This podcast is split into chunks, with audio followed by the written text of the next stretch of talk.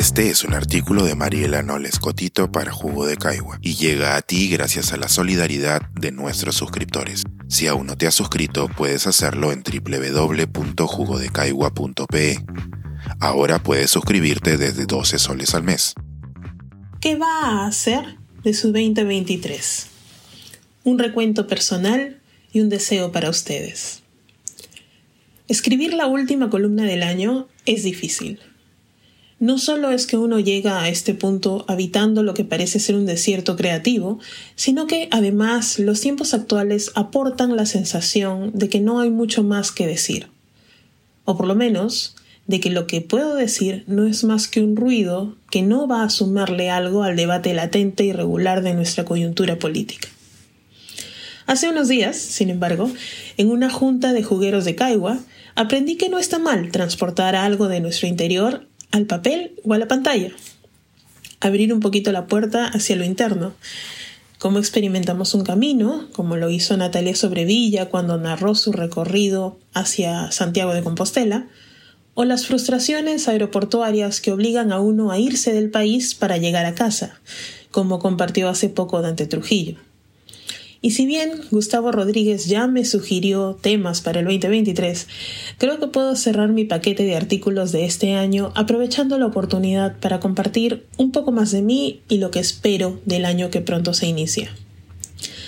Cada nuevo año de vida, o año nuevo, si esto le funciona mejor, es una nueva oportunidad para renovarnos, repensarnos, hasta reinventarnos, si es posible. Siempre es un poco mi opción dejar ir y buscar nuevos espacios, oportunidades y chances. Hace un tiempo, poco en realidad, decidí que en esta heladería que es la vida, y dado el poco tiempo que estaré aquí, me era conveniente, además de posible, probar todo y cada uno de los sabores. Durante el 2022 eso significó para mí aceptar participar en esta cooperativa de escritores y divulgadores que se han unido para ofrecer algo parecido a lo que nuestros padres consumían en ayunas. Un extracto diario sobre los temas actuales que asegure un mínimo de reflexión sin colesterol informativo. También significó colaborar y publicar con colegas académicos en Estados Unidos, editar un libro en Perú y presentarlo en la Feria Internacional del Libro, escribir dos obras de teatro, volver a participar después de 10 años en un evento mundial de Naciones Unidas, participar en proyectos creativos bacanes y aportarle algo de mis conocimientos al servicio público.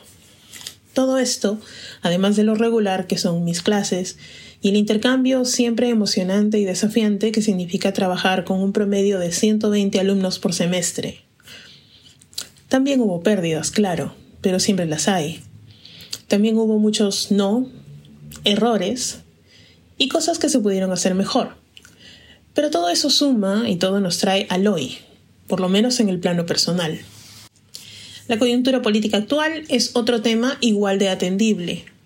En este campo sí tenemos o deberíamos tener aspectos no negociables la inacción intencional o las estrategias para el debilitamiento institucional, los muertos y las acciones ilegales contra la población no pueden ser parte de nuestro escenario y sin embargo constituyen parte del aire que respiramos.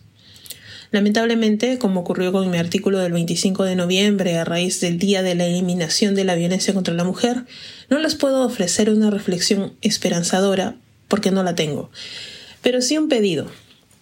Prestemos atención. Mucho está pasando dentro del país, mucho está pasando en el distrito cercano, mucho está pasando con nuestro vecino. Si no les traigo más en este texto, quiero que sepan que al menos busco extenderles mi mayor deseo de que, sea que decidan experimentar todos los sabores de la heladería o prefieran consumir únicamente los sabores ya conocidos, sus decisiones les ayuden a encontrar la armonía y a extenderla hacia los demás. Mientras usted sea una mejor persona, mejor será nuestra sociedad.